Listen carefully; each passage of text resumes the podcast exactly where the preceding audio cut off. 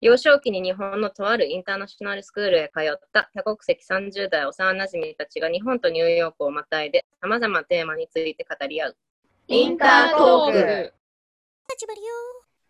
始まりました、インタートーク。今日のメンバーは、シェリー、エミ、そして私、ミカコでお送りしたいと思います。よろしくお願いします。えっと、今日のテーマなんですけれども、エミとシェリーなので、まあ、東京に住んでいるメンバーということなので、まあ、ちょっと今ホットな話題なんじゃないかっていう特別定額給付金についてみんなで話したいなと思ってます。今のところ定額給付金の給付率っていうのが51 1.5%だったのかな？なので、まあ、半分ぐらいの人たちには一応給付金が回ってるってことなんですけども、あ、その前にですね、定額給付金が一応どういうものかっていうのをね、説明したいと思うんですけども、今回の新型コロナウイルスの緊急経済対策として、日本の住民基本台帳に載っている人たちに政府から10万円をまあ一律に給付するっていう政策があって、その主な目的っていうのがコロナの影響でまあ経済っていうのに大きな打撃があるので、その経済に対して、あと、プラス、え、ー、と、まあ生活に対して支援をするっていう名目で、え、ー、と、10万円一律給付。で、ちょっと冒頭に戻るんですけども、え、ー、と、今の現在の給付率が51.5%ということで、まあみんな、まあもらったのかなっていうところと、プラス今日は何に使いたいのかなっていうのをちょっと聞いていきたいなっていう。で、まあ前提としてなんですけど、今日見た朝日新聞のアンケートによると、1位は生活費。で、2位はまだ決まってない。で、3位は、えっ、ー、と、確か預金に、まあ、普通に貯めるっていう感じの使い道っていうようなランキングだったんですけど、みんなどういうふうに使っていくのかな聞いていきたいと思います。じゃあ、まずは、じゃあ、シェリーから行こうかな。はい。どうですか？私は先週、郵便で申し込んだばかりで、だからまださっき付与済みの51.5%人には入ってない方かな。あ、そうなんだね。うんうん。うん、そもそも、あの、申請書が届いたのが2週間前で、まあ、マイナンバーカードは持ってるからオンラインで申請はできたんだけど、まあ、いろいろ申請方法を読むと、なんか、オンラインだと、これをダウンロード、あれをダウンロードってちょっと分かりづらかったから、もう郵便で。そう、ちょっとめんどくさいかもしれないよね、なんかこう。そうそうそう。だから、まあ、郵便郵送の申請書は割と分かりやすかったから、まあ先週出して、入ったら何に使おうかなっていうのを今、チョイスを2つに絞り込んでる段階。なるほどね。うん。で、その絞り込んでるチョイスが、一つは、まあちょっとつまんないかもしれないけど、住宅ローンの返済に当てる。か、もう一つは、まあせっかくもらったんだったら、あの、普段自分ではなかなか買わないものを買おうかなと思ってて、大型家具。大型家具。と、具体的に言うと食器棚を考えてるんだけど、あれって結構な、まあ、すんごい高級なものじゃなくても結構な額するから、普段なかなか、そう、ね、ずっと欲しいって思ってたけど、なかなか手出さなかったんだけど、今回調べてみたら、ちょうどね、9万9800円ぐらいのものがあったから、それに 思って。ジャストだね。なんか消費税入れて、ほんとちょっとぐらいだ。そうそうそうそうそう、もうジャストだね。っていう、この2択って今迷ってるとこかな。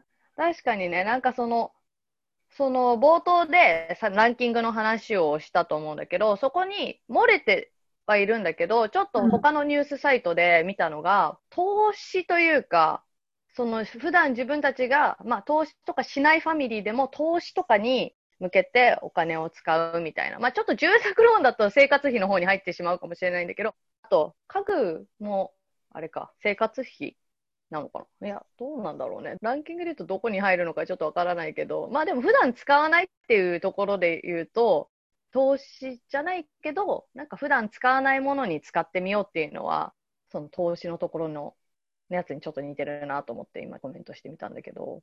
うん、どうなんだろうね。なんかちょっと考えたんだけど、そもそもこの特別定額給付金の意図って、10万円をもらったみんながそのお金を使って経済を回しに行くものを買ったり、まあ、消費して経済がもっと回るように10万円が給付されるっていう意図を考えると、住宅ローンだと銀行に預けて銀行ああ、そうだね。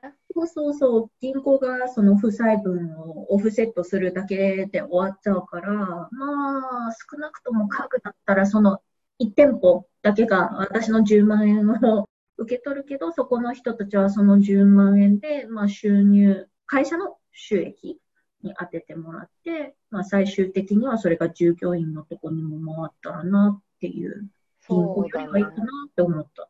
そうだね、確かに。その、理に沿ったね、まあ、使い方を必ずしもみんなできるかって言ったらあれだけども、その回そうっていう、なんか意図にね、普段買わない、ちょっとこうためらうものを買ってみようっていうのはなんかありだよね。しかもこう、ちょっとね、家の配置とかも潤うというか、なんかこうね、うん。家具か。いいね。その二択だけど、実際届いたら、どっちかな、まあ、今決めらんないよね。多分家具になっちゃうと思う。ああ、本当。まあ、なんかさっきの値段のちょうど10万ぐらいっていうと、なんかちょっとポチってしそうだよね。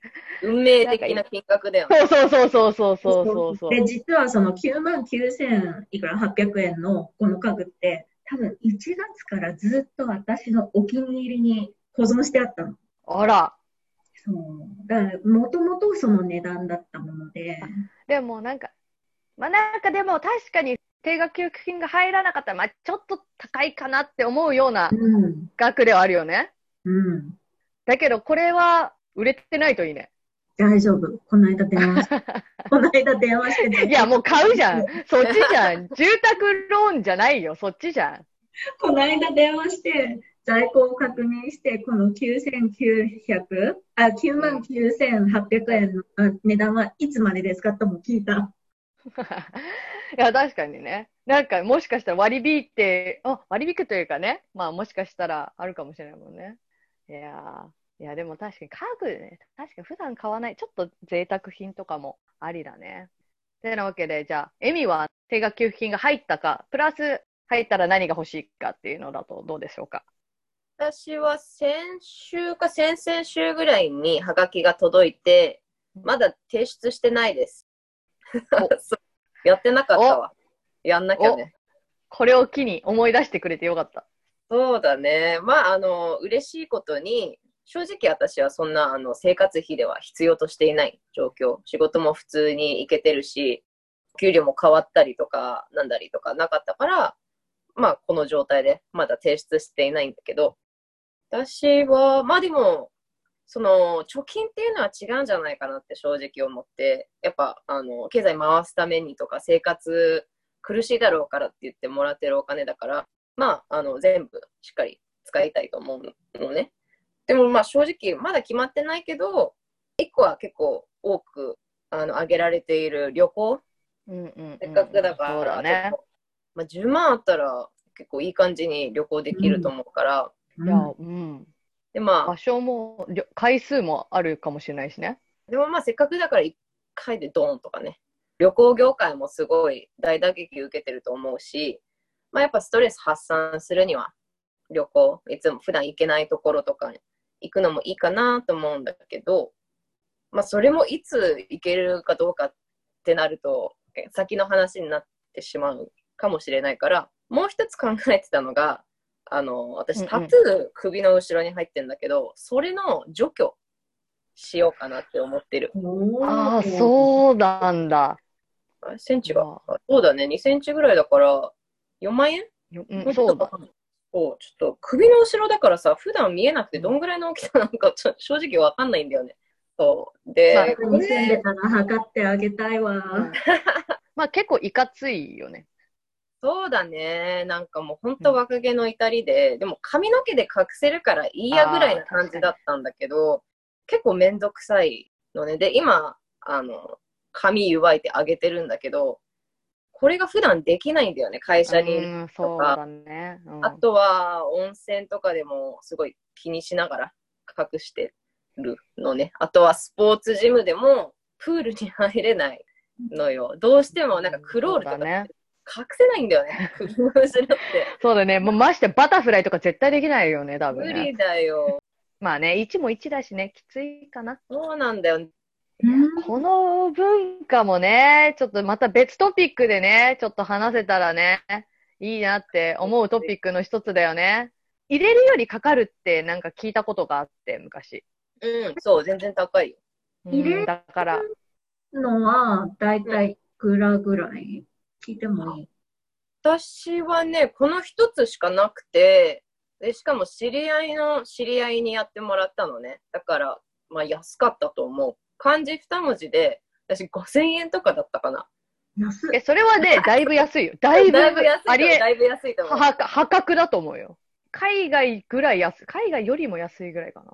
そうだね。だから私はあんまり参考にならないと思うけど、5000円。しかも15分ぐらいで終わったね。状況っていうのもね、確かにだから、普段だとね、ちょっと高いもんね、日本だとね、除去するのに。だから、まあ、これを機に、島30代だし、機になんかこう、リフレッシュというか、リスタートみたいな、あり、ありですね、確かに。そうだね。だからずっとちょっとやりたいな、どうしようかなって思ってて、そうだね。いいきっかけになったと思う。やった。うんまあまあ、やるとはまだ決めてないけど、うんうんうん。こんなちゃん確と値段とか調べたりどうなのかとか調べてるし、いい,、まあ、いい方向に向かってるんじゃないかな、うんのおかげで。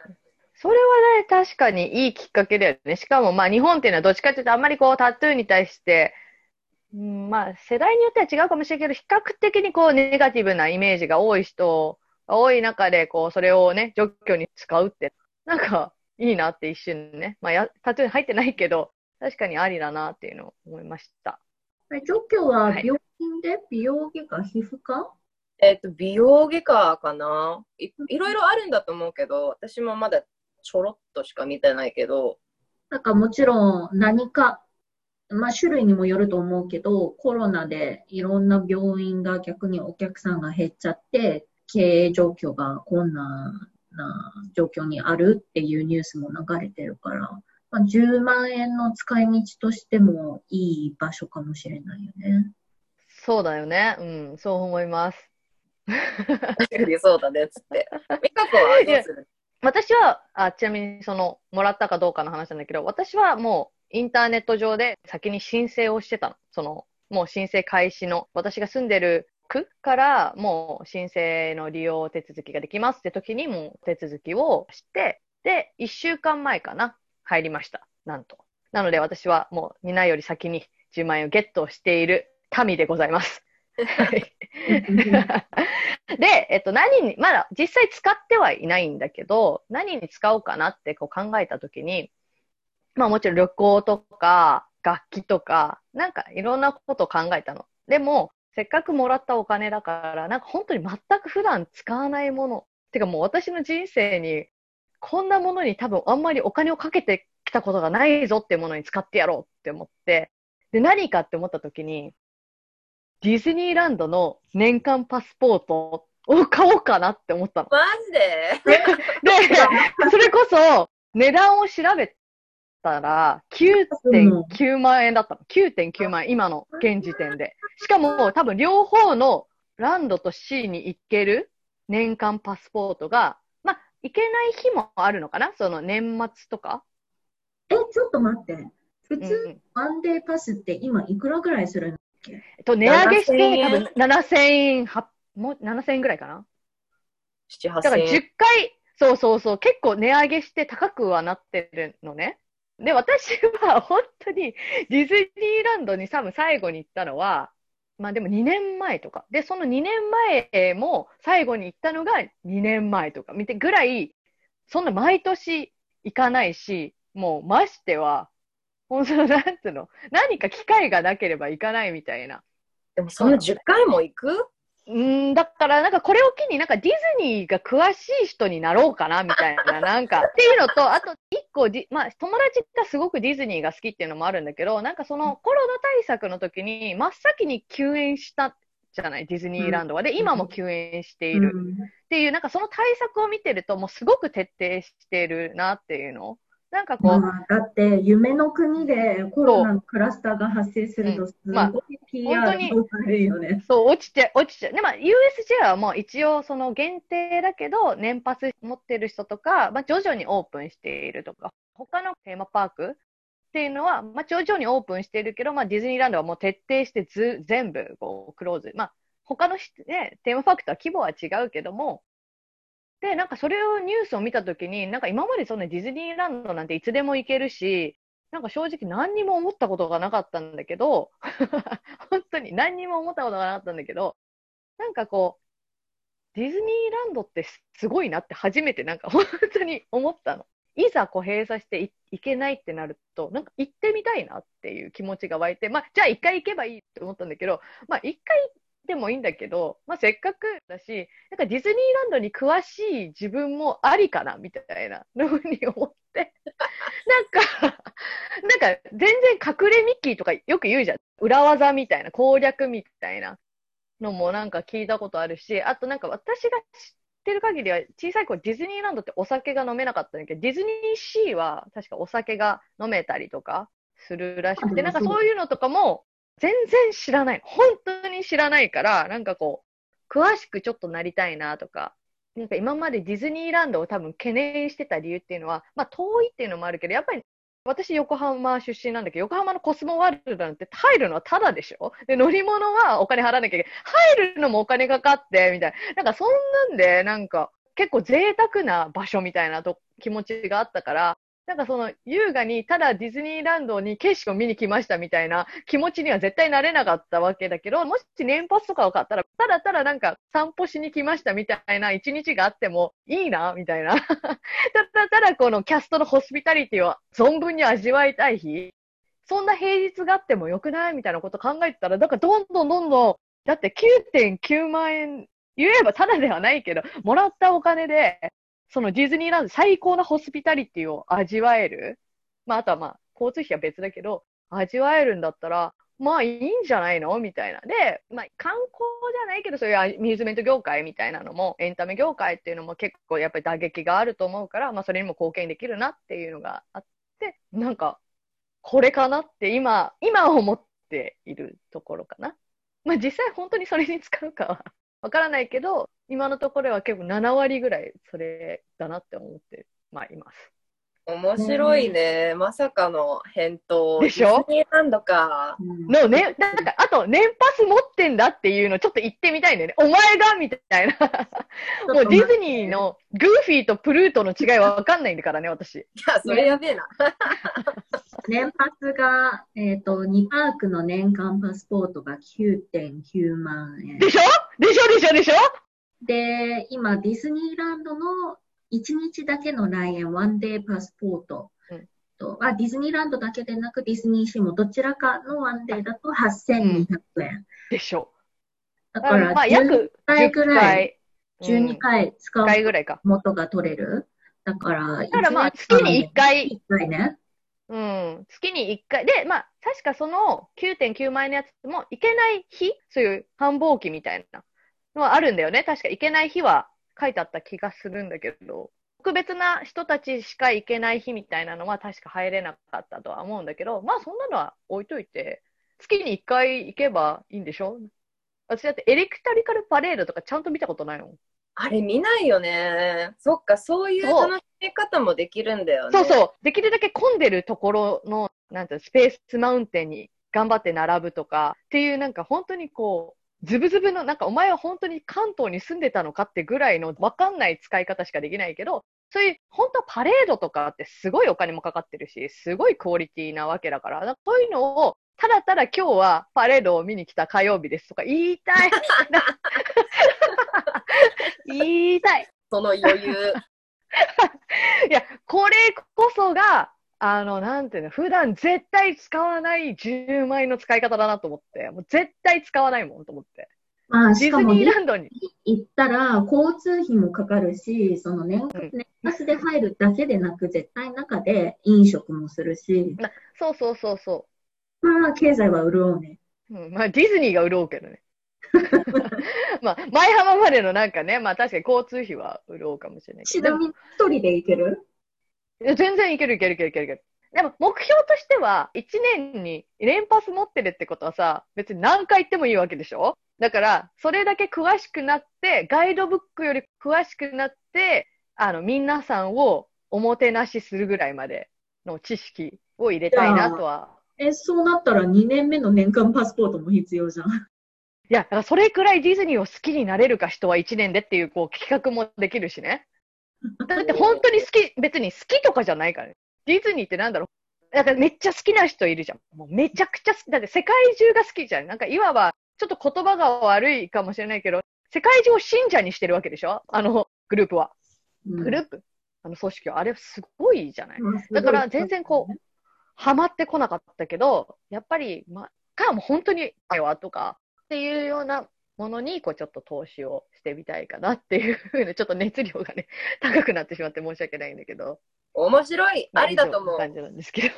連れてってもらいたい。あ本当に。で、旅行も考えたんだけど、で、あと、まあ、音楽が好きだから、ライブとかも考えたんだけど、なんかこう、旅行だと、一回一回だなって思って、なんかもうだったら大胆に、大胆なやつがいいなと思って、っていうのはね、あるかな。まあそんなわけでね、まあ3人ね、まあ結構バラバラな意見、まあでも3人ちょっと共通してるのが、まあ普段やっぱり使えないものに、誰か一人ぐらい現実的に貯金したいっていう人いるかなって思ってたの。さっき言ったランキングでも3位は貯金だったわけだから、リアルな回答かなって思ってたけど、なんかみんなこう何かしら普段使えないものにお金を使いたいっていうのが今日聞いてて、あ、そうなんだっていうのが。まあ、私のローンの返済が一番現実的。まあ、そうだね。それは現実的だったね。まあでも家具の方がなんかメインっぽかったからちょっと言っちゃうんだけど、で確かにローンが一番現実的だったね。周りの人たちはみんな何に使うんだろうね。この話してないわ。まあなんかその、聞いていいものなのかどうかもちょっとわからないよね。ねあ確かになかなかやっぱお金の使い方って本当ちょっとプライベートというかね、あともうめちゃめちゃプライベートだから。もう生活費に当てました、大変でしたって言われてもなんか気まずいなんかすいませんうん、なんか聞いちゃってディズニーランドの。年パス買いますとか言ってるやつはうん、もうごめんってなるよね。なんかこのテンションで絶対話せないもんね。そうだよね。よ、よければご案内しますぐらいしか言えないわ。うんあけど、今回の、その、給付金を受け取る条件って、住民票にいついつまでに登録がある人ってことでしょ？そうそうそってことは、か、うん。赤ちゃんでももらえる？そう、一応なんかもらえるみたいな。で、もう一つなんか議論に上がってるのが、住民票は日本にあるけど、長く海外で仕事をだったりとかで行かなきゃいけない人とか。っていうのが今議論に上がってって、一応その人たちにもあげるみたいなのが、今日のニュースだったかな？になんかね、インターネットのニュースに書いてあった気がする。え、じゃあ、丸はもらえるのかな？あそういうこと？みんなは多分永住権？グリーンカードを持ってるから、住民票が多分日本にないから、そっかそっか。ちょっと違うっていう言い方あれだけど、ちょっとあれもしかしたら、もしかしてってか、もらえないと思うんだけど、だけど、そうそう、日本に住民票を置いてて、海外にワーキングビザかなんかでい行ってる方々とかはもらえる可能性が今のところあるっていうのが。まだ議論中ってことね。そうそうそう。でも一応、もらえる方向で議論が進んでいるみたいだよ。それってどうなんだろうね。ちょっとミナには申し訳ないけど、うん私、個人的にはちょっと反対かな。だって、住民票を除いて海外に住んでる人って、こっちで税金払ってないってことでしょ？まあそうなる。そういう人もいるよね。うん。あと、そうだよね。あっちはアメリカはアメリカで給付金みたいなのあったよね。うん1200ドルぐらいとか、まあ人によって違うのかもしれないけど、日本と似たような額が確か給付されてるはずだから、まあ、二重でもらえたらおかしいな二重取りになっちゃうって議論は、だからそこが多分まだゴーサインじゃないところなのかもしれないよね。それは、その議論は何？同じ日本人として、まあ、税金の納付関係なく支援してあげようよっていうなんか私が読んだサイトによると、まあ一応条件ってさっきシェリーが言ったみたいに、まあ住民基本台帳だっけ？うん。にある人っていう、もう本当に大きい、なんていうの、本当に結構幅広く条件がある人だから、いや、外外に住んでるけども、私だって乗ってますよっていう問い合わせが多分いっぱい来たんだろうね。だからそういう外法人っていうのかな？はどうなのかっていう多分議論が来たのかもしれないから、まあ一応認めるっていうふうに言って、まあその後にその人たちだけ、プラスアルファの条件があるかもしれないよね。納税してる、海外でもある程度の所得を納めてる人はダメですとか、もしかしたらそういう条件がこれから加わってくるかもしれない。ただ単にこう、それこそ二重取りって問題があるから、それを防止するために平等ではないわけじゃない。で、まあ、考えると、まあ、赤ちゃんはじゃあ平等なのかって話だけど。まあけど、赤ちゃんは理論上まだわかるね。赤ちゃんだって生活費いろいろかかるまから。かかるね。赤ちゃん個人的にはその10万円を持って何か買いに行くわけではないけど、その面倒を見てる親も多分生活費が大変だろうから、そこは支援してあげるっていう整理だよね。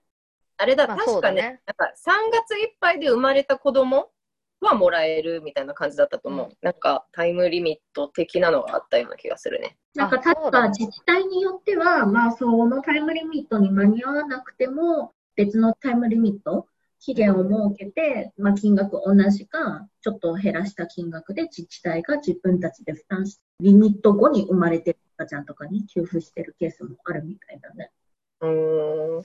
まあ、その自治体によって本当取り組みが違うよね。なんかまあ、これ、もうちょっとプラスアルファになってしまうかもしれないんだけど、例えば品川区の自治体は、そのプラスで、中学生ぐらいまでのお子さんがいる家庭には、プラス5万円。普通に品川区に住んでいる人にはプラス3万円とか、本当に現金給付をするとか。っていう、本当に他のね、都民だったり、都民以外の人も羨ましいみたいな活動をしているような自治体もあるし、それこそその、条件を緩和してくれてる自治体もあるっていうのは読んだ気がするけど、取り組みが自分が住んでるところによって違うっていうのは、まあ、一つね、アンフェアな感じではあるかもしれないけど、まあ、一律10万円はね、あの、まあ、いただけるっていうことでね、まあ、今日言ったものにどれだけみんなが使うのか、そして果たして私はディズニーランドの年パスを買うのかっていうね。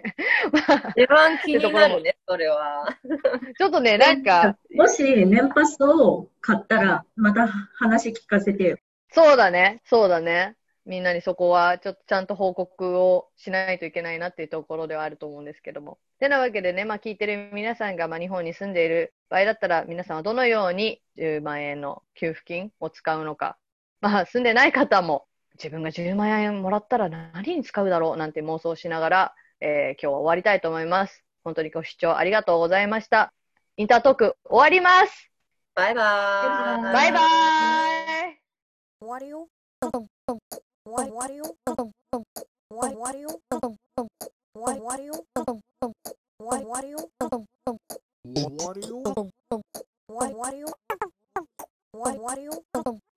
What do you?